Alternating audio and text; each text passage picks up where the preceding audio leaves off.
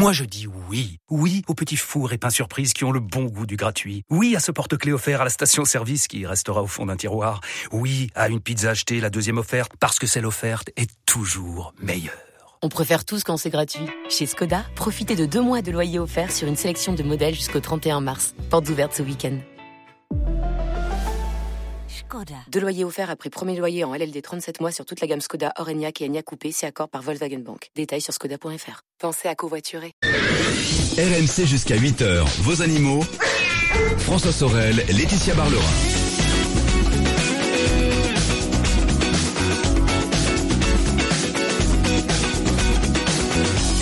Il est 7h08 euh, et un grand bonjour à vous qui venez peut-être d'arriver sur RMC. Installez-vous confortablement. Votre radio marche bien. Vous êtes encore euh, tranquillement sous la couette. Vous avez bien raison. Eh bien, sachez qu'en ce dimanche matin jusqu'à 8h, c'est Laetitia Barlerin qui m'accompagne, notre vétérinaire, qui, euh, comme tous les dimanches, répond à toutes vos questions. C'est un rendez-vous unique, hein, exclusif RMC. Hein. On- nous sommes la seule radio à vous proposer deux heures dédiées aux animaux tous les dimanches matins, avec bien sûr vos questions, vos réactions sur les sujets qu'on évoque. Laetitia, tout à l'heure, on découvrira une nouvelle appli euh, qui est disponible sur les smartphones qui s'appelle SOS, Pets. Une appli euh, indispensable en cas d'urgence, on va en parler. On parlera aussi de avoir ou pas ou, ou pas une ruche dans son jardin. Est-ce que c'est une bonne idée Oui. Euh, A priori, ça a l'air simple, mais justement, euh, ça dépend un petit peu où vous êtes, parce que vous savez que les populations d'abeilles diminuent. Et puis, on parlera aussi de l'opération Adopter une perle noire, qui est organisée par le site Seconde Chance, parce qu'il faut savoir quand même que les chats et les chiens noirs attendent en moyenne deux fois plus longtemps que les autres avant de trouver une famille. Tout ça parce que euh, Ils sont noirs. voilà, le noir euh, est considéré euh, en, en termes de superstition comme euh, voilà, des une choses un petit peu ancrées en nous. C'est- dingue hein, quand voilà, même, hein, c'est fou dingue, ça. oui.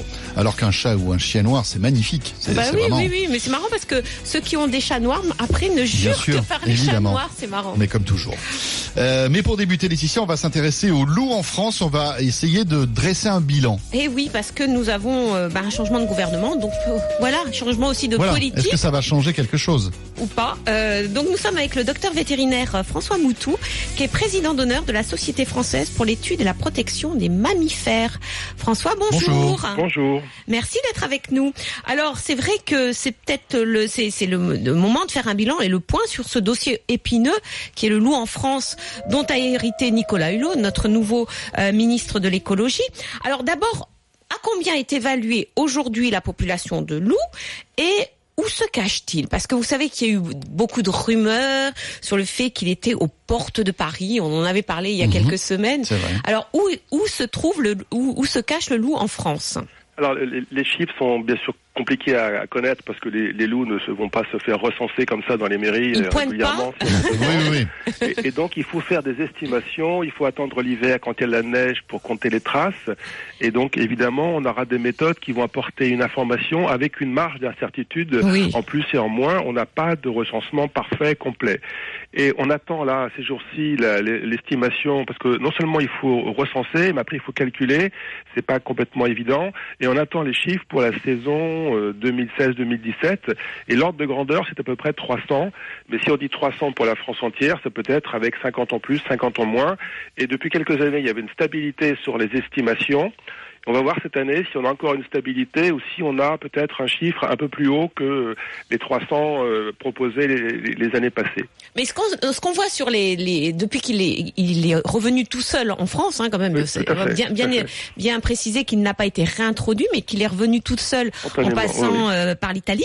Euh, c'est que c'est c'est- il colonise de plus en plus la, euh, de territoire en France. Alors c'est vrai que en tout, cas, en tout cas, il y a parallèlement à l'augmentation du nombre, s'il y a une augmentation, une augmentation du territoire. On n'a pas localement une densité qui augmente indéfiniment. Les loups vivent en famille, chaque famille a besoin de plusieurs centaines de kilomètres carrés. Et quand une famille est installée, les jeunes qui vont chercher un territoire pour euh, faire eux-mêmes leur propre famille, eh ben, vont plus loin, et donc de proche en proche, les animaux peuvent avancer. Et comme ils sont venus effectivement d'Italie, l'essentiel se trouve dans, dans les Alpes. Alpes, mhm. C'est là qu'on a pratiquement les, les trois quarts de ce qui est connu. Et on a quelques loups un peu plus au nord dans, le, dans les Vosges. On a quelques loups dans le massif central, quelques loups à l'est des Pyrénées. Et pour l'instant, tous ces animaux, d'après la génétique, on peut, à partir des crottes, sans même ramasser l'individu ou le, le, le, prélever, on peut, on peut dire si génétiquement ce loup vient d'Italie ou viendrait d'Espagne. On n'a encore aucune preuve en France pour l'instant, ou éventuellement, ce qui n'est pas impossible un jour, viendrait de Pologne par l'Allemagne on a eu des cas au Danemark, en Belgique, aux, aux Pays-Bas, Mhm. de loups qui, eux, venaient plutôt de, de l'Est, De l'Est. de, de l'Allemagne. Mais alors le plus près de Paris, c'est combien? Alors, les, les, les, les- les animaux peuvent faire des, grands, des grandes distances, peuvent faire des grands déplacements. Ce qui a été dit sur la région parisienne d'Île-de-France n'est absolument pas confirmé. Euh, ça pourrait arriver un jour d'avoir des traces de loups qui seraient passés par là. Euh, les plus proches aujourd'hui ne sont pas à, à moins de 200 kilomètres vers l'est ou le sud-est de Paris. D'accord. Alors, cette semaine, on a appris qu'un loup avait été abattu. C'est le 37e depuis le 1er juillet de l'année dernière. Oui. Alors, on sait que bien que l'espèce soit protégée, donc normalement on n'a pas le droit de le tuer, euh, l'ex-ministre de l'écologie Ségolène Royal a signé des arrêtés autorisant euh, des, des euh, prélèvements, comme, comme ils disent, enfin la- une chasse au loup, on va dire, Ouais. euh, avec euh, un quota maximum à atteindre. Alors, comment, euh, enfin, expliquez-nous comment, dans, dans quelles conditions les loups peuvent être tués aujourd'hui. N'importe qui ne peut pas les tuer non plus. Absolument. Donc c'est une espèce qui est protégée au niveau européen comme au niveau national et on a un plan loup euh, qui commence le- tous les ans donc mais qui, qui démarre le 1er juillet jusqu'au 30 juin et donc actuellement donc on est toujours sur le plan loup qui avait été décidé en 2016 et qui va aller jusqu'au 30 juin 2017 et on verra le, le nouveau plan qui sera proposé par ce nouveau gouvernement pour euh, la- l'année qui vient à partir du 1er juillet prochain. Alors on ne parle pas vraiment de quota, quota c'est un chiffre à obtenir coûte que coûte, on parle de plafond euh, le Mm. maximum d'animaux qui peut être prélevé, sachant que dans les textes européens comme nationaux, une espèce protégée ne peut pas être chassée et détruite, sauf dérogation, et il y a un certain nombre de critères qui sont listés, si elle menace une personne, s'il y a des enjeux économiques très forts, et Là, c'est des enjeux économiques. tout à fait. Là, c'est vraiment euh, par rapport à l'élevage au vin, euh, sachant que ces abattages, euh, donc ces prélèvements, ne sont autorisés que si d'autres méthodes de, de prévention, de protection des troupeaux n'ont pas été efficaces, parce que euh, on ne peut pas non plus prélever un animal d'une espèce protégée sans contrepartie. Et on demande aux, aux- aux troupeaux exposés que les responsables, les propriétaires, les éleveurs, les, les bergers, soit gardent les troupeaux, ce qui n'est pas toujours le cas, soit mettent des chiens de protection, ce qui n'est pas toujours le cas, Des soit et, et des Mm. systèmes de voilà de de, de, de parquage le soir avec une clôture qui protège les, les moutons. Et ce qui est dommage, c'est qu'on on- on dérive euh, dans, dans un schéma qu'on on peut comprendre. Il y a, il y a des problèmes euh, localement Bah oui, oui, identifiés. c'est une solution, c'est une décision un peu extrême de fait de tuer un animal bien sûr, protégé, bien sûr. mais Et, on, et là, on arrive comprendre. à des abattages. Moi, j'ai envie de dire que certains d'entre eux ont été faits dans des conditions qui n'avaient. Il n'y avait plus de moutons en les, dans les alpages. On a tué des loups en montagne. Il n'y avait plus de moutons dans, dans les montagnes. Et c'était presque des abattages politiques. Alors, cette fameuse paix sociale euh, qui peut coûter cher pour une espèce protégée. Et c'est pas très satisfaisant parce que, et ça a été étudié, ça a été démontré, il y a quand même des, des informations qui vont dans ce sens-là. Quand on tue un loup, puisqu'on le tue, euh, on le tue souvent de façon aléatoire par rapport aux attaques, on n'est pas au moment de l'attaque sur un troupeau, mais quand euh, un loup est en ligne de mire, il est tué. Ça peut être euh, un mâle dominant, une femelle dominante qui dirige une famille, une meute. Si on tue cet animal, la famille éclate et tous les individus vont chercher un nouveau territoire pour s'installer et vont aller causer des dégâts dans des troupeaux potentiellement, dans des endroits où ils n'auraient jamais été sinon. Et on a le paradoxe d'augmenter potentiellement les dégâts en tuant plus de loups. Ça veut dire que plus on tue les loups, plus on éclate les meutes et plus on augmente les attaques Mais voilà, envers si- les, si les- les pas- moutons. Si parallèlement on n'a pas Donc ça vraiment veut pris dire des que- mesures euh, sincèrement de protection, on arrive au au résultat contraire de ce qui est recherché. Bah, alors quelle est la solution? Parce qu'il y a quand même un problème de cohabitation entre les moutons et les loups. Alors euh, tuer les loups, a priori, ben ça ça sert à rien, euh, d'autant plus qu'il est protégé. Est- Est-ce que les, mesures de protection des troupeaux sont efficaces? Ce qui est certain, c'est qu'à partir du moment, et il y a des expériences qui viennent d'autres pays que la France, et la, Fran- la France n'est pas forcément Oui, toujours un pays particulier Bah, par rapport à on a l'impression que le problème loup, c'est typiquement français, Alors, et que je sais pas alors si qu'il y a le- plus de loups en Italie et en Espagne. Absolument, et depuis très longtemps. Alors il y a toujours une histoire culturelle qui peut ex- expliquer beaucoup de choses. Chez nous, c'est plutôt les, les chaperons rouges et les grands-mères. En Italie, c'est plutôt Romulus et Rémus, et ça fait une, vraiment Oui. une, vraie, une vraie grande différence. Quand le- les fondateurs euh, euh, mythiques de la capitale du pays ont été élevés par une louve, forcément dans, dans l'histoire, dans la culture, l'animal n'est pas vu de la même façon. Il y a quand même des, des, des loups qui sont braconnés en Italie, ne soyons pas naïfs Oui. non plus. Hein. Mais euh, si on connaît, enfin, les, les éleveurs de moutons connaissent aussi les problèmes sanitaires, qui connaissent d'autres problèmes, et on sait bien qu'on on peut prendre des mesures de protection, de prévention, il y a des vaccinations, il y a des gestes hygiéniques, et par rapport à ces maladies, les éleveurs savent que plus ils prendront ces mesures, moins ils auront de problèmes, mais c'est jamais du 100%. C'est exactement la même chose avec les problèmes euh, posés par le loup. Et on est tous d'accord pour dire qu'on n'aura jamais 100% de protection, même si on prend des mesures tout à fait euh, rationnelles et, et raisonnables et honnêtes. Et puis, euh, il y a des cas où on aura des difficultés liées au terrain, liées peut-être à, à des, à des loups qui sont particulièrement euh, euh, astucieux. Mais ça, c'est ponctuel et, et on n'aurait pas les dégâts annoncés avec ces situations-là si toutes ces mesures étaient prises, sachant que, euh, je dis encore une chose, on attribue des dégâts aux loups. C'est très rare qu'on Hmm. puisse confirmer, affirmer, être sûr que c'est bien le loup qui a tué une brebis. Et, et donc, dans les dégâts qui sont annoncés, euh, il y a toujours un petit doute quand même. Et le doute, ben, dans le doute, c'est vrai qu'on rembourse quand même. euh, Et donc, le doute est fait pour couvrir des situations qu'on ne peut pas prouver. Et dans ces conditions, on a les indemnités correspondant aux dégâts liés à l'espèce protégée. François Moutour, vous restez avec nous, on revient dans un instant. On va évoquer aussi l'actualité euh, brûlante hein, de, de cette semaine avec la nomination de Nicolas Hulot au ministère de, de L'écologie. hein, de l'environnement. Euh, Est-ce que ça va changer quelque chose sur sa situation? On en parle dans un instant. Le 3216 animaux.rmc.fr où vous pouvez aussi nous joindre via l'appli Direct Studio euh, sur votre smartphone iOS ou Android. À tout de suite. RMC 6h-8h, vos animaux. RMC jusqu'à 8h, vos animaux. François Sorel, Laetitia Barlerin. Il est 7h20, le week-end des experts, les animaux. Merci d'être là et bon dimanche à vous qui venez peut-être de nous rejoindre. Dans quelques minutes, on retrouvera la météo et les infos. Notez que tout à l'heure, on vous fera découvrir une appli euh, qui, euh, en fait, a été développée pour les cas d'urgence avec votre animal de compagnie.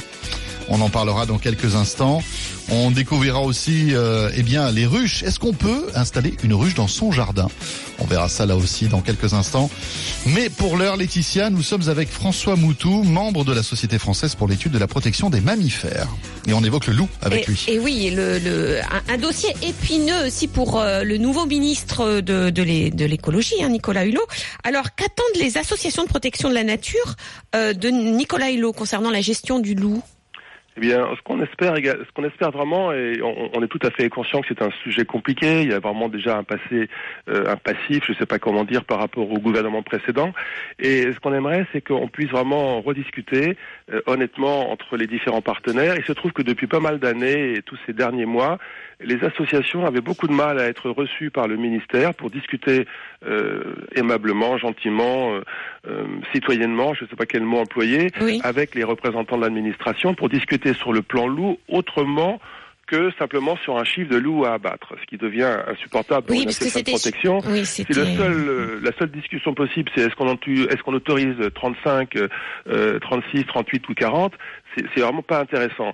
S'il n'y a pas en face aussi des discussions sur les mesures de protection, sur leur amélioration, sur des réflexions communes qu'on peut avoir avec les partenaires qui représentent le monde de l'élevage, l'administration et les associations, c'est vraiment extrêmement frustrant. Et donc, euh, simplement, une des premières choses, ce serait pouvoir en rediscuter. Et comme ça a été fait il y a assez longtemps, parce qu'en fait, les questions sont techniques, elles sont pas politiques. Le loup, il n'est pas d'un parti politique ou d'un autre. Euh, Il peut effectivement attaquer des troupeaux, même si sa nourriture, essentiellement, ce sont de- des animaux sauvages. hein. Et donc, c'est simplement pouvoir en discuter. Et avec les problèmes euh, techniques posés par, euh, par l'élevage et sa cohabitation, les associations peuvent aussi apporter des éléments de réflexion, Mmh. de, de Oui. réponse, Oui. simplement qu'on puisse discuter, sachant qu'un ministère de l'écologie, c'est quand même pas tout à fait comme un ministère de l'agriculture, qui existe aussi bien sûr, et donc on, on espérait aussi de ce ministère une position qui ne soit pas la même complètement Mmh. que celle de l'agriculture. Merci beaucoup François. Merci. Ben, on va voir justement le plan loup, ce qui va être mis en place euh, avec euh, ce nouveau gouvernement. On va suivre ça de près. 7h22, c'est RMC. Laetitia, on va parler maintenant de nos euh, animaux noirs, c'est-à-dire les chats ou les chiens, qui visiblement ont moins la cote que les animaux d'autres couleurs. Et oui, et oui, ils ont plus de mal à trouver une famille d'adoption. Et euh, nous sommes avec euh, Florence Lepage, qui est fondatrice du site euh, Seconde Chance et qui est aussi qui a fondé cette opération qui s'appelle Adopter une perle noire. Florence, bonjour. Bonjour. Bonjour. Alors, euh, d'abord, parlons du site ch- secondechance.org qui a 10 ans cette année quand même. Euh, Présentez-nous ce, ce site qui est quand même assez particulier. Oui, c'est un site assez particulier. Parce que euh, Internet n'était pas ce qu'il est aujourd'hui. Euh, notamment, il n'y avait pas Facebook que les associations ont massivement euh, pris d'assaut et tant mieux pour présenter leurs animaux et parler d'elles. Et finalement, les associations, elles étaient très peu sur Internet parce que c'était difficile de faire un site, euh, de, l'animer, de mettre les animaux, etc. Et donc, on- c'est là qu'on a décidé de, de faire un site qui permettrait à toutes les associations de protection animale et exclusivement elles euh, de mettre leurs animaux en avant avec un petit euh, un petit outil de recherche qui va vous permettre de euh, chercher l'animal dont qui vous plaît, euh, dont vous avez envie. Parce Oui. que c'est aussi un coup de cœur un animal. Euh, Il y a des gens qui vont vouloir euh, avoir euh, euh, une espèce en particulier ou C'est un euh, peu comme un site de rencontre. un peu comme un site de rencontre. Voilà, Voilà, Alors vous avez tous les animaux. chez vous. Voilà, parce euh, qu'il y a souvent. plus de, de 20 000 animaux qui sont proposés à l'adoption sur votre site. Voilà, parce qu'on a 1240 refuges et, et associations Oui. euh, qui viennent l'alimenter régulièrement euh, en animaux. Donc en fait, on est on est juste une plateforme de mise en relation. Euh, nous-mêmes, on n'est pas euh, une association de protection animale, on n'a Mm. pas nous-mêmes d'animaux. Nous, c'est vraiment un outil pour les internautes et pour les associations. Et surtout aussi, c'était pour que les internautes soient sur une, un site où ils sont sûrs qu'il n'y a que des animaux dans des refuges et pas des particuliers. euh, Oui, voilà. C'est une bataille Mm. depuis longtemps de la protection animale, hein, les, les petites annonces entre particuliers. Donc c'était vraiment euh, mettre en avant les associations. Et là, effectivement, c'est les 10 ans. Et cette année, c'est pas encore le cas, mais pour la rentrée, on va avoir un beau site tout neuf euh, qui sera, euh, qu'on pourra facilement regarder sur un mobile, puisque maintenant les gens vont sur- surtout sur Internet avec un mobile. Eh oui, Donc Ouais. on est en train de préparer une grande refonte du site parfait. ces 10 ans. Alors là, vous proposez une, une opération qui s'appelle Adopter une perle noire. Euh, ça veut dire que parce que les chiens et les chats noirs, parce qu'ils sont noirs, sont moins adoptés, c'est ça? Eh ben oui. C'est, ça peut paraître incroyable, mais en plus, c'est pas un C'est phénomène incroyable. que français. C'est un phénomène, euh, c'est la même chose en Amérique du Nord, c'est la même chose en Angleterre. Qui ont Euh, aussi leur, euh, leur, leur opération perle noire. Oui, qui ont aussi généralement leur opération Perle Noire ou qui en parlent. Euh, les animaux noirs sont moins adoptés dans les refuges. Alors, euh, C'est dû à quoi plus- Eh ben alors, en France, on se dit que c'est et, et en Amérique du Nord, on se dit que c'est parce que les chats noirs portent malheur. Mais en Angleterre, ils sont censés porter bonheur. Alors, c'est un petit peu surprenant. Eh oui, c'est bizarre. Et puis euh, les chiens noirs, alors les chiens noirs c'est plus parce que généralement ils font un peu peur. Euh, Ah un oui. gros chien noir, on se dit que ça fait plus peur que Mais- euh, qu'un gros chien d'une autre couleur. Mais c'est vrai que, le, par exemple, les bergers allemands, euh, à un moment, il y avait toutes euh, de- des lignées de bergers allemands, au, ce qu'on appelle au masque noir, hein, Mhm. les- vraiment euh, le- la, la, la tête bien noire, pour euh, pour faire des chiens de défense. Parce qu'on se dit que voilà, les chiens quand ils ont un Ouais, masque noir, et ben ils font plus peur qu'un chien. C'est euh, dingue ça. C'est fou ça. Oui, alors il y a ça. Et puis après, on dit que peut-être, c'est vrai que les animaux noirs, ils sont parfois moins euh, photogéniques. On les voit moins finalement dans les refuges. On voit moins les, les, les, les traits. euh, Et oui, c'est vrai, qu'un animal qui va avoir une couleur vraiment particulière ou des taches particulières, il va attirer l'attention, alors qu'un animal qui finalement est, est uni. Euh, noir, et ben, enfin, écoutez, c'est très difficile à Mhm. expliquer. Et quand vous en parlez aux responsables d'associations, euh, je sais à côté de chez moi, euh, quand il y avait, il a trouvé une portée de chaton, elle disait oh là là, puis c'est des noirs, ça va être difficile. Alors regardez, euh, Florence, nous avons Sophie avec nous qui veut témoigner ce matin. Bonjour Sophie, Eh ben, très bien. Oui, bonjour. Bonjour Sophie. bienvenue. Bienvenue. Alors, est-ce que vous avez des animaux noirs chez vous? Oui, moi j'en ai deux. J'ai un chat et une chienne.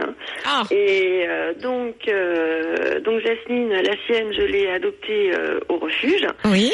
Euh, parce que j'avais un chien qui s'ennuyait tout seul. Donc, euh, eh ben j'ai été au refuge et je me suis pas occupée euh, de ce que c'était euh, comme chien, comme couleur, euh, la race, peu importe. Euh, ce qui m'intéressait, c'était d'avoir un chien qui s'entendait bien avec déjà mon, enfin le, mon autre chien. Ouais. Et donc, ben, on a adopté Jasmine, qui est noire, qui a des yeux jaunes. Alors, c'est pas commode, hein, parce que euh, ça serait pas la mienne, je m'en méfierais. mais qui est gentille, mais gentille, mais qui nous donne de l'amour. Euh, Bah oui, parce que c'est pas la faire, couleur de. euh, bah, pour euh, Oui. bah, pour se pour se faire aimer, pour se faire apprécier. Et ça faisait longtemps qu'elle était, qu'elle, qu'elle attendait quelqu'un au refuge? Ouais, plusieurs mois. Non. Et, et vous avez aussi un chat noir. Oui, j'ai aussi un chat noir. Alors, qui ne porte pas malheur. euh, il a, ça arrive qu'il passe sous des échafaudages des échelles et je vois pas de météorite tomber dans le jardin. D'accord, tout va bien donc, voilà, ça va Et, et tout va bien. Et qui est gentil comme tout, on l'appelle le poulpe parce que son délire c'est de, quand on est couché, de venir sur le, le crâne et puis de, avec ses patounes, de tricoter le, les cheveux. Il nous bave dessus comme un gorille. Mais trop euh, mignon. voilà quoi, c'est. Il n'y a pas de problème avec ces animaux-là.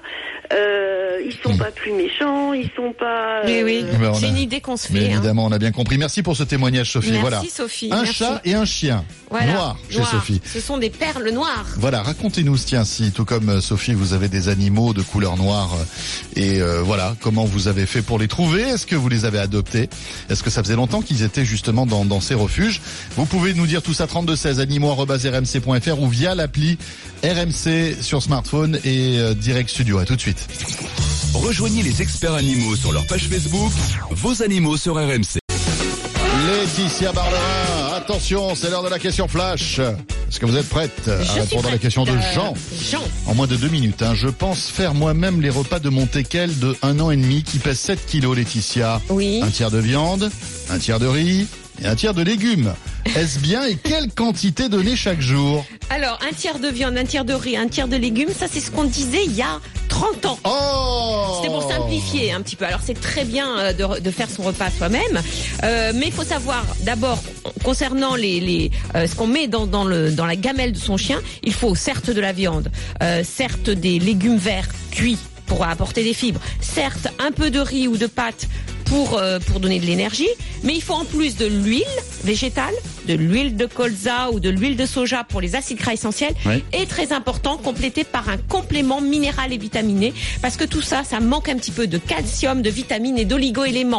Donc vous voyez c'est Eh oui. alors concernant les quantités, ben ça dépend du chien, ça dépend de sa race, ça dépend de son poids, ça dépend s'il est stérilisé ou pas, ça dépend s'il est en surpoids ou pas, ça dépend s'il est actif ou s'il est plutôt sédentaire, voire canapé, vous voyez Donc tout ça, ce sont des, des paramètres qu'il faut, qu'il faut euh, connaître pour faire une formulation euh, d'un repas et il n'y a que votre vétérinaire qui pourra le faire. On a des tableaux, etc. Il va vous sortir tout ça. Il va vous dire tant de quantité de viande par Bien jour, sûr. tant de légumes. Oui, parce que tout ça est de très scientifique, C'est hein. très scientifique, c'est très Bien précis.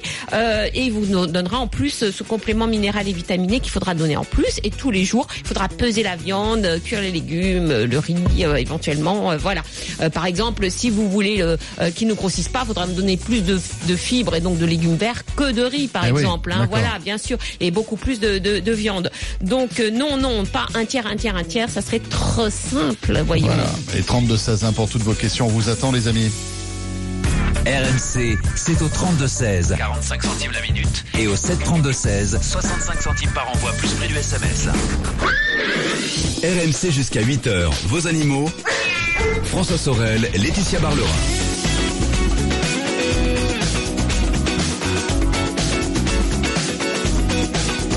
Merci d'être là. Le week-end des experts. Chaque samedi et dimanche, vous le savez, sur RMC 6h, 10h. Euh, nous passons la matinée ensemble avec euh, nos quatre experts. hein. le jardin, la maison le samedi. Tout à l'heure, ce sera l'automobile avec Jean-Luc Moreau qui me rejoint donc dans une petite trentaine de minutes. Avec lui, on retrouvera l'essai de la semaine, ce sera la Golf GTI. Peut-on être verbalisé pour circulation dans un sens interdit avec, avec mention sauf riverain? C'est vrai qu'on voit parfois ces panneaux, on sait pas trop euh, quoi faire. Oui, c'est vrai. Et euh, on évoquera Mais aussi. moi, je suis riverain partout, moi. C'est vrai. Non, mais c'est ça qui est bien avec Laetitia, c'est qu'elle est partout chez elle. C'est bien. Mais, attendez, c'est plutôt on cool. dit, mais vous êtes euh, du coin? Eh Mais oui. oui, j'habite là. Là, Là, Oh, juste là, regardez. voyez. Je connais pas le nom de la rue, mais je suis là. Euh, on parlera de l'obsolescence programmée des pneumatiques. Il y a une polémique en ce moment qui est euh, assez intéressante. On évoquera euh, le point de vue de Michelin, qui est un grand constructeur de pneumatiques. Et puis, euh, tout à l'heure, on s'intéressera à la Renault Zoé, qui euh, revient avec un modèle d'occasion à l'excellent rapport qualité-prix. En tout cas, on essaiera de, de voir si c'est le cas avec Jean-Luc et nos invités. Puis bien sûr, vos questions au 32 16. Laetitia, tout à l'heure, tout à l'heure, nous allons évoquer une appli mobile qui est disponible pour votre smartphone et qui est là, euh, qui réagira en cas d'urgence. Si vous avez un souci avec votre animal de compagnie, vous pourrez vous en servir. On verra ça dans quelques instants, mais dans l'immédiat, On va s'intéresser aux abeilles et aux ruches. Ah, bzz, bzz, bzz. Les abeilles. Alors, je sais pas si euh, vous avez eu l'idée un jour d'avoir, bah, je sais pas, une ruche chez vous? Bah, euh, Alors peut-être pas dans la maison, hein. non, Sur dans la, la maison, c'est terrasse, pas hein. la terrasse. euh, je sais pas trop. Eh ben oui, bah, Est-ce qu'il y a un risque, tiens Bah, on va, on va, on va en savoir plus avec euh, Patricia Bocher, qui est auteur de Je veux une ruche, tout simplement, aux éditions Larousse. Patricia, bonjour. Bonjour. Bonjour. et merci d'avoir accepté notre invitation. Alors, vous êtes l'auteur de Je veux une ruche, qui s'adresse aux apprentis apiculteurs, un petit peu comme François, voilà, qui aimeraient avoir une ruche dans leur jardin. Alors, c'est un sentiment louable quand on sait que bah, l'apiculture, euh, les abeilles, qu'elles soient domestiques ou sauvages, sont réellement en danger en France. Oui, oui, oui. D'ailleurs, euh, je, je voulais préciser que j'avais écrit Je veux des abeilles et que pour une raison qui m'est inconnue, parce qu'il m'a pas demandé mon avis, l'éditeur a transformé le titre en Je veux une ruche. et moi, c'est bien des abeilles que je veux, c'est-à-dire non seulement des abeilles domestiques dans des ruches, mais aussi toutes ces abeilles sauvages qui permettent euh, notamment à l'agriculture de nous nourrir. euh, Bien parce sûr. que 75% des plantes euh, alimentaires ont besoin d'être fécondées par des abeilles. Et il y a beaucoup, beaucoup d'insectes, et pas toujours des insectes, euh, comment on va dire, euh, semblables aux abeilles, Mhm. euh, qui sont des abeilles en fait. Et, et alors, euh, on sait qu'on en avait parlé il y a quelques mois. Par exemple, la, la production de miel a fortement chuté Ah bon? l'été dernier. Ah oui, oui. euh, Enfin, ça fait une dizaine d'années que que ça dure. Et euh, d'ailleurs, euh, euh, bon, moi, je suis un petit peu chagrinée par les- la réédition de ce livre que j'avais écrit il y a 7-8 ans. euh, qui donc est sorti sans qui était mon be- beaucoup assentiment. op- optimiste. Non mais euh, Patricia, beaucoup plus euh, optimiste au- parce autre, l'époque, au- outre le fait que que vous n'êtes pas euh, au courant de, de la sortie de ce livre, euh, ce que ce que vous voulez euh, aussi dire, c'est que c'est bien de vouloir avoir des, des abeilles ou une ruche dans, dans son jardin. Le problème, c'est savoir ce qu'il y a autour, parce Voilà, qu'il y a ça. beaucoup, beaucoup, beaucoup de de, de pesticides, parce qu'il faut, faut parler des pesticides qui ont Et, causé et les la abeilles mort vont des, abeilles. et les abeilles butinent en fait euh, autour de, de, de leur ruche en fait. Euh, Oui, jusqu'à parfois un kilomètre, euh, voire deux kilomètres quand elles ont faim. Elles peuvent aller très très loin. D'accord. Et Oui. c'est là que se pose le, le problème de, de l'environnement de, de la ruche. Et c'est pour ça aussi que c'est finalement plus facile d'avoir une ruche en ville aujourd'hui que qu'à la campagne, quoi. Ça, ça veut dire quoi? Ça veut dire que si on a un, un jardin avec des fleurs, euh, par exemple des rosiers ou je sais pas, Mhm. euh, ça ça suffit pas pour euh, pour une Ben, ruche ça même une. pas parce que euh, je j'ai oublié le chiffre. Je crois que c'est 20 000 abeilles qu'il y a dans une seule ruche. Oui. On va prendre le modèle euh, standard euh, qu'on trouve partout, la petite ruche carrée euh, Oui, oui, oui. euh, Mm. à 100 euros là. Mhm. Euh, Il y a à peu près 20 000 abeilles dedans, donc il faut les nourrir. Elles, euh, en cette saison, elles sont en plein, en plein travail, donc euh, il faut bien un hectare pour les nourrir correctement. hein. Ah oui, donc Ah, ça, voilà. ça- alors ça dépend pas seulement de son jardin, ça dépend de ce qu'il y a autour. C'est-à-dire que si si on est à la campagne et que euh, il y a beaucoup de culture autour, euh, c'est pas forcément, forcément bon. l'idéal, c'est C'est pas ça? forcément bon pour elles. Par exemple, euh, moi j'habite dans une région euh, où il y a beaucoup beaucoup de vergers qui sont pas du tout en bio, Mhm. et ça c'est désastreux pour les abeilles parce que les Et pourtant, les vergers, ça- ça- les, les. Oui. C'est-à-dire que comme comme les, les agriculteurs, enfin les, les cultivateurs traitent, les, Oui. les, les abeilles euh, viennent butiner et puis quoi meurent en fait, c'est ça? Oui, alors euh, ce qui est euh, ce qui est rose, c'est que parfois elles ne meurent pas tout de suite. Oui. D'accord. Euh, Ça peut aussi euh, en fait, affaiblir l'abeille, affaiblir euh, le, la ruche?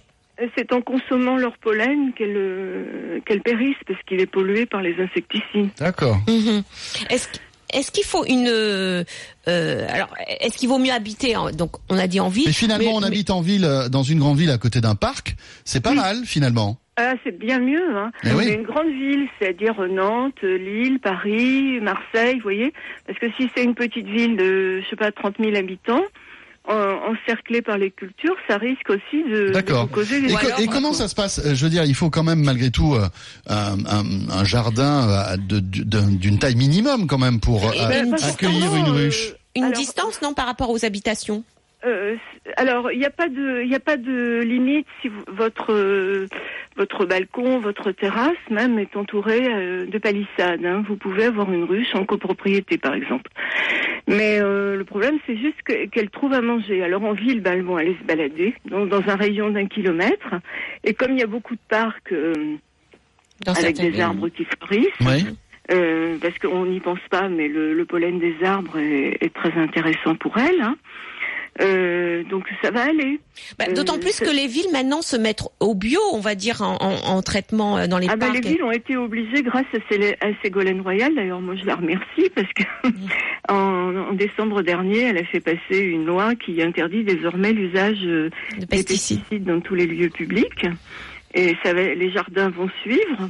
Mhm. J'espère que l'agriculture suivra, mais j'y crois pas trop. Non, Mais mais, est-ce faut que pas par- être pessimiste. Et si hein. par exemple on a un petit jardin, est-ce que on peut leur faciliter la tâche en cultivant certaines fleurs, par exemple, qu'elles oui, apprécient sûr. plus que d'autres Euh, bien sûr, mais il faut il faut en cultiver beaucoup. Alors Oui, euh, en ce moment, par exemple, euh, ça va parce que vous avez énormément de choses qui sont fleuries. oui. Par exemple, moi j'ai des rosiers simples, elles adorent butiner ces, ces rosiers à fleurs simples. Avec les roses à fleurs doubles, elles ont un peu plus de mal.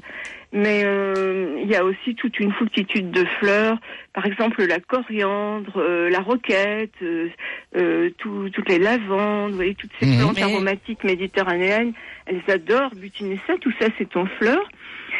La période la plus critique, c'est celle qui va survenir en- en- en été Parce qu'il y a moins de fleurs. juillet, août, euh, là, elles vont manquer de, de floraison parce que euh, la majorité des, des cultures sont des grandes cultures, genre euh, maïs, sur lesquelles elles vont pas beaucoup. Il y a encore le tournesol, mais malheureusement, le tournesol étant traité avec un insecticide qui les tue, on revient au problème. Oui. Donc, euh, moi, je connais par exemple des apiculteurs qui cultivent de la chicorée. Ah oui. Ah oui, C'est d'accord. très très beau, la chicorée, c'est bleu, euh, d'un bleu euh, radieux, le vrai bleu ciel, quoi. Mhm. Et ça, c'est excellent pour euh, pour les abeilles parce que c'est fleuri pendant tout l'été, vous voyez. D'accord. Il y a eh- peut-être aussi les coquelicots, non Qui. euh, Alors oui, mais les coquelicots, Il y en a de moins en moins. c'est mon cher, c'est juin, juillet, et après c'est fini. Ah oui. Euh, Il y a un cousin co- du coquelicot qu'elles aiment beaucoup, c'est le cosmos à, à fleurs dorées. D'accord. Le doré, hein, le rose, elles vont pas du tout dessus. Mais le, le cosmos doré qui pousse euh, très facilement, qui ne demande pas grand-chose pour euh, pour grandir et qui se ressème volontiers, Mhm. comme la chicorée d'ailleurs. Et ça va bien ensemble, hein, le doré et le bleu, ça va très bien ensemble. Patricia, c'est que- bien- bon pour les abeilles. Est-ce qu'il y a un risque malgré tout pour le voisinage euh, d'avoir une, une, Une ruche, ruche. à proximité euh, Est-ce que euh, bon voilà statistiquement il y a plus, que voilà, d'abeilles autour. On a peur Oui, des oui, ruches. alors, euh, euh, ce qu'il y a, c'est que les abeilles n'aiment pas la, la précipitation. Parce que quand on marche vite, ça fait, ça fait vibrer le sol, euh, euh, ça, et puis ça fait une espèce de courant d'air, elles n'aiment pas ça. Donc euh, quelqu'un qui est agité, c'est vrai qu'il a plus de risque de se faire piquer que quelqu'un qui est calme. Et elles n'aiment pas trop quand on stationne à côté de leur ruche. Moi, en préparant ce livre, Ah oui. m'étais fait sauvagement piquer. J'ai dû porter un, un chador pendant une semaine. C'était vraiment vilain. hein. Euh, cela dit, si on se fait piquer, une petite goutte d'huile essentielle de lavande. Et ça règle le problème. C'est fini, ça fait plus mal. hein. D'accord. Donc il faut il faut les respecter. Il faut les respecter, il faut être calme, il faut pas, il faut pas aller les être indiscret avec elles. Il faut pas D'accord. tout le temps aller regarder ce qu'elles font. En revanche, elles viendront pas nous attaquer comme ça délibérément Non, non, si bah on là, vient non. pas les embêter en fait. Bien non, sûr, non, non, non, non. Même quand un essaim s'en s'en va, vous savez, au printemps, quand la ruche est trop nombreuse, euh, euh, la, la vieille reine, en général, s'en va avec un, un petit, une petite troupe, une petite équipe, en quête d'un- d'une nouvelle ruche. Euh, D'accord. Et donc, vous avez d'énormes grappes d'insectes euh, qui font très peur, parce que c'est vrai qu'elles sont capables de s'installer euh, dans la cheminée ou sous le toit. Elles aiment bien les petits endroits un peu cachés comme ça. Oui. Et puis ça fait un bruit euh, assez Ah oui. impressionnant. C'est vrai. Mais en fait, il n'y a, il y a pas de danger euh, Mhm. réellement. Et puis c'est très facile de recueillir un essaim aussi. euh, D'accord. Alors, pas avoir peur. Patricia, vous restez avec nous. Dans un instant, nous aurons Baptiste au 3216 qui est agriculteur. Et en direct de son tracteur. Il est en direct de son tracteur et il veut sensibiliser justement Ouais. euh, eh bien tous ceux qui nous écoutent concernant justement les abeilles. On en parle dans un instant. Il est 8h moins le quart, c'est RMC, c'est le week-end des experts les animaux. À tout de suite. RMC 6h-8h. Vos animaux. RMC, 6h-8h, vos animaux. François Sorel, Laetitia Barlerin. Il est 7h47, c'est le week-end des experts les animaux et on parle des abeilles et des ruches ce matin avec Patricia Becher, qui est auteur de Je veux une ruche paru aux éditions Larousse. Et nous avons Baptiste, Laetitia. Oui, Bonjour Baptiste. bonjour Baptiste. Bonjour François, bonjour Jessica. Alors vous êtes dans votre tracteur. Oui, c'est ça. C'est génial. Et Bon, comme vous ça, êtes- vous nous écoutez euh, sur votre radio. C'est ça, ouais. C'est cool, vous êtes où? Vous êtes dans quelle région? Alors, je suis dans le département de l'Aube, à côté de la ville de Troyes. D'accord. D'accord, parfait. Donc voilà, vous avez arrêté le tracteur. Hein Voilà, c'est ça. Parfait. Vous Parce êtes que- agriculteur et donc vous voulez parler des, des abeilles. Est-ce que vous avez des, des ruches près de chez vous ou même sur vos terrains? Alors, j'ai des, des ruches qui sont à proximité de, donc, de mes parcelles avec un apiculteur, donc, qui en, qui en fait son métier, hein, un, Oui. agriculteur, un apiculteur professionnel, Oui. qui a d'ailleurs le même euh, statut, on va dire, qu'un qu'un agriculteur. Et euh, en fait, on a, alors, on travaille à la fois ensemble et puis on essaye de mettre euh, des choses en place pour que justement les, L'un profite à l'autre. voilà, profite à l'autre parce qu'en fait, euh, ce qui s'est passé l'année dernière sur la baisse de la baisse de, de pollen et puis la, la baisse de production de miel, c'est qu'on a eu un, un printemps tellement humide que les fleurs ont euh, n'ont pas euh, n'ont pas eu une Oui. production de, de pollen assez importante. Et d'ailleurs, on n'a pas eu beaucoup de fruits non plus. Voilà, c'est ça. Donc euh, c'est pour ça qu'on n'a pas on n'a pas réussi à augmenter la production. Alors que si on met des choses en place, on arrive à allier à la fois l'agriculture, qu'elle soit euh, bio ou conventionnelle, on va dire. On, arrive à, à avoir euh, à éviter les baisses euh, de mortalité, alors qui sont dues à des à, à des produits phyto. Alors on en a réduit aussi l'usage. On en a enfin voilà, on a amélioré nos pratiques quand même depuis depuis quelques années. Et on arrive grâce à nos cultures qu'on fait dans nos champs et en implantant dans les zones non cultivées des jachères fleuries, des jachères pollinisatrices euh, qui sont bonnes pour les pour les miels. On arrive à faire un miel en quantité et en qualité surtout. Ça veut dire que vous travaillez avec un apiculteur, c'est génial ça quand même que d'avoir. Ah bah, euh, et- Ça va à l'encontre de ce que disait tout à l'heure Patricia, c'est-à-dire que malgré tout, dans des zones euh, où l'on cultive, on peut avoir aujourd'hui des abeilles. Il y, a, il y a moins de traitements, on va dire, néfastes pour eux et nocifs pour eux. Voilà, on a, on a la réglementation, euh, on va dire environnementale, qui nous a imposé des choses. Et nous, on, s'est dit bon voilà, on pense qu'il y a une solution pour arriver à, à, à utiliser les deux, à avoir des abeilles et, euh, et qu'on puisse continuer à cultiver pour Mhm. produire de la nourriture de qualité. Enfin voilà, tout ce qui tout ce qui va Et- bien, respecter tout le monde et on y arrive. Enfin, on met pas des pratiques. Alors ça se fait pas du jour au lendemain. Euh, voilà, c'est juste une et, euh, voilà. Mais que, que pensez-vous du fait que vous savez que Bruxelles est sur le point d'interdire les néonicotinoïdes hein, Ce sont des, des produits, euh, des pesticides qui sont très utilisés en agriculture, qui normalement devraient être interdits en France dès 2018. Que pensez-vous de, de ces de, de cette réglementation? Enfin, sur la réglementation, euh, pouvoir l'avoir vraiment euh, étudié de très près. Ce qu'on trouve dommage, c'est que ça a manqué d'en- d'enquête sur le terrain et, euh, et de sélection par culture. Il y a des cultures, par exemple, sur euh, telles que la betterave. euh, une abeille ne va pas butiner sur une betterave. Alors, on nous dit qu'il y a aussi euh, des effets sur les années d'après. Donc, nous, on a, enfin, on a travaillé nos, rotations et donc derrière les betteraves, on met des blés et les abeilles ne vont pas non plus sur les blés. Donc, on laisse deux, trois ans avant d'avoir une culture vraiment pollinisatrice et attractive pour les abeilles. Donc c'est comme ça, et du coup on arrive à gommer ces effets des nicotinoïdes, et donc on garde à la fois l'effet positif pour euh, l'agriculteur, parce que ça évite de passer un insecticide en, en aérien qui est beaucoup beaucoup plus dangereux pour l'abeille, et on arrive à conserver euh, Mm. nos abeilles sur le terrain, parce qu'on en a besoin hein, pour le colza, pour toutes les Bah oui, oui, oui. on en Et- a besoin. Mais bon, c'est euh, aussi le problème de l'épandage de ces molécules, euh, de- des risques qu'elles Hmm. peuvent. euh, Enfin, c'est des nouvelles molécules mais qui ne sont pas sans risque. Donc, faut le comprendre aussi. Ah oui, oui, bah ça on le, enfin, on le comprend très bien, parce que on en est aussi les premiers acteurs, on les utilise en premier. Et puis vous, vous est- les enfin, voilà. utilisez, quoi. Enfin, Voilà, je veux donc, dire, il y a euh, aussi l'homme. euh, oui. Patricia, le, Patricia, le témoignage de, de Baptiste euh, Moi, est formidable. remercie Baptiste parce que franchement, ça c'est un exemple de d'intelligence. Merci Baptiste, de- parce que vous avez raison. En, co- en coopérant, en réfléchissant, on peut trouver des solutions. Et c'est vrai que les agriculteurs sont aussi les premières victimes de ces insecticides euh, néonicotinoïdes, comme on dit, Mhm. qui sont extrêmement toxiques pour le, les agriculteurs ont des problèmes de santé terribles à cause de, de- de cette utilisation. Donc on a tout intérêt à collaborer ensemble Bien et à réfléchir à la manière Évidemment. de, de bien sûr. et non laisser pas. une planète vivable Mhm. à nos enfants. Et voilà. Et Baptiste, vous, vous représentez la génération qui va justement Mhm. évoluer et, et Ah oui, euh, c'est pour travailler. ça que, enfin voilà, je- sur les nicotinoïdes, on en a beaucoup parlé l'année dernière. Oui. C'est pour ça que, en fait, on l'a interdit parce qu'on enrobait notre semence avec, ce qui Oui. nous évite quand même de passer deux fois en, en, en, pulvérisation aérienne et on nous dit que non, bah ce sera moins dangereux. Mais non, c'est pas vrai. On est agriculteur, on sait ce qu'on fait. Et enfin voilà. Oui, je pense qu'il faut travailler tous ensemble. Voilà. Voilà. Et je pense qu'on a, euh, qui a manqué, euh, c'est un petit peu de soutien aussi des apiculteurs sur ce point de vue-là, Oui. sur certaines cultures. On Mhm. sait enfin voilà, on a besoin d'études. Et enfin moi, pour me battre tous les jours pour, pour mon métier, euh, qui est un petit peu dommage, et enfin votre intervenante l'a dit, c'est que dans dans le message au grand public, on doit mettre en, en valeur ces, ces, ces pratiques et vous, en tant que média RMC, là, vous êtes là pour le, le faire. On a aussi besoin de vous pour communiquer sur nos pratiques, euh, pour Tout à éviter de dire il y a les Mhm. méchants agriculteurs et les gentils Non, agriculteurs. Non, non, non, mais bien sûr pas que du non. tout, pas du tout. pas Bien sûr. On a besoin de, on a besoin de tout ça et euh, enfin voilà, c'est. alors, Baptiste, qu'est-ce- Qu'est-ce que vous cultivez exactement? Oh bah, je cultive alors euh, bah, du, des céréales, hein, du blé, de l'orge, euh, des betteraves. Alors je fais de la luzerne, euh, qui est aussi très bonne pour euh, pour les abeilles. Alors ça fait du super miel de luzerne. D'accord. A- Et pour les lapins pour les lapins.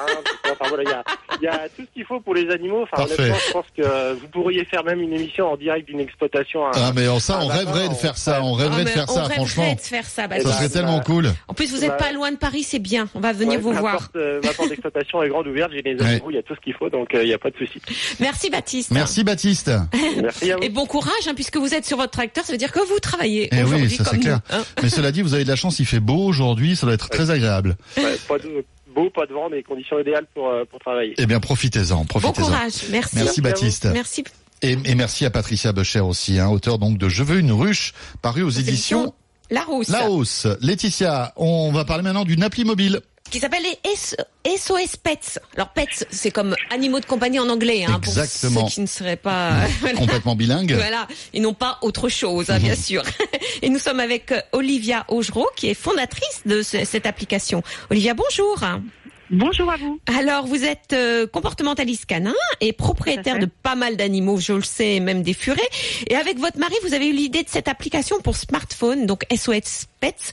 Alors, dites-nous un peu ce qu'elle est le service proposé, proposé par cette appli. Alors SOS Pets, en fait, c'est euh, en quelle que soit l'heure euh, et le lieu en France. Si vous avez un souci avec votre animal de compagnie, on vous géolocalise et on vous trouve une clinique vétérinaire ouverte. Alors ensuite, on peut vous y emmener euh, via euh, Google Maps ou euh, Waze ou autre chose. Oui. Ou alors, si vous n'avez pas de véhicule, on vous propose des taxis animaliers. Et là aussi, Euh, pareil, on peut être en contact direct avec le taxi animalier. Tout à fait. Il suffit d'appuyer sur appeler et on vous met en contact avec le taxi animalier qui est ouvert au moment où vous vous connectez. Alors vous avez également possibilité de joindre un centre anti-poison par téléphone. Oui, Euh, également la possibilité de rentrer toutes les informations sur votre animal de compagnie. Oui. S'il est malade ou s'il prend des médicaments, vous pouvez avoir toutes les informations sur votre smartphone, ce qui vous permet de voyager ou de vous déplacer partout en France euh, sereinement. Oui, c'est vrai qu'on oublie très souvent le, le nom des médicaments euh, ou de, des maladies aussi sûr. qu'a- que peut avoir son, parce que parfois certains noms de maladies sont imprononçables, on n'arrive pas à s'en souvenir. Alors, ça veut Exactement. dire que on est dimanche matin, il est 6 heures du matin, mon animal est malade, tac, on va sur SOS Pets et on, On- sait. Déjà, on appelle Laetitia. Voilà, on, avant d'appeler. Laetitia, Laetitia dit il faut aller voir un vétérinaire en urgence. Et là, sur votre appli, on a tout de suite, même si on est dans une région qu'on ne connaît pas, où, où il n'y a pas son vétérinaire traitant, on a le vétérinaire qui assure les urgences, c'est ça? Vous avez tous les vétérinaires qui sont ouverts, proches de vous, euh, autour de vous. Alors, il manque sur l'appli. Euh, ça c'est une une critique, mais je pense que ça va évoluer. euh, des conseils concernant les premiers soins justement en cas de d'urgence. Est-ce que c'est prévu? Alors, il est prévu euh, l'ouverture du site euh, très prochainement, sur lequel il y aura des rubriques, des rubriques en effet, où on pourra mettre des conseils sur euh, quoi faire en cas d'urgence, les premiers soins, etc. Euh, notamment prendre la température, Mhm. est-ce que voilà, est-ce qu'il boit, les premiers gestes etc. Voilà, exactement, tout à fait, tout ça c'est prévu. Et ça sera pas dans la V2 euh, du de l'appli. Alors si si tout à fait, on peut Mm. complètement la faire évoluer. Euh, après, on a d'autres d'autres services en tête. On attend de voir un peu euh, les réactions des, des utilisateurs et leurs besoins, et on la fera évoluer bien entendu en fonction de en fonction d'eux et de leurs besoins. Alors, j'ai téléchargé l'appli, ça a été très Ouais. rapide, très simple, et vraiment elle est très très simple. hein. C'est vraiment euh, euh, là, même si on n'est pas doué euh, comme moi, non non c'est vrai, on a tout de suite la, la réponse. J'ai fait exprès, j'ai fait, je demande un vétérinaire autour de moi parce que mon animal etc. est malade. Et Olivia, marche ça, ça marche aussi bien Ouais. sur iPhone que sur Android? Oui, tout à fait, les deux. Parfait. Eh bien, bon vent donc à SOS Pets, Voilà, appli gratuite. Merci beaucoup. On Merci, vous conseille. Merci. Voilà. Et surtout Merci. si vous partez en vacances ou si vous partez en week-end, c'est vraiment une appli euh, parce qu'on on sait jamais où aller pour son animal. Tout à fait. est- et comme par hasard, il est toujours malade quand on est loin de chez soi. Bon, ben merci beaucoup Olivia. Laetitia, eh bien c'est sur toutes ces bonnes choses que nous allons nous séparer. On se retrouve bien évidemment dimanche prochain, on sera là. voilà. Et je vous souhaite un très bon dimanche. Alors profitez-en. Oui. Sortez vos animaux là. Allez vous promener euh, avec ce beau soleil. Et euh, très bonne semaine. Je vous embrasse. Et dans un instant, après la météo et les infos de 8 heures sur RMC, ce sera l'automobile avec Jean-Luc Moreau. Toutes vos questions auto 3216 auto@rmc.fr et via l'appli RMC Direct Studio. À tout de suite après la météo et les infos. Retrouvez le week-end des experts en podcast sur rmc.fr.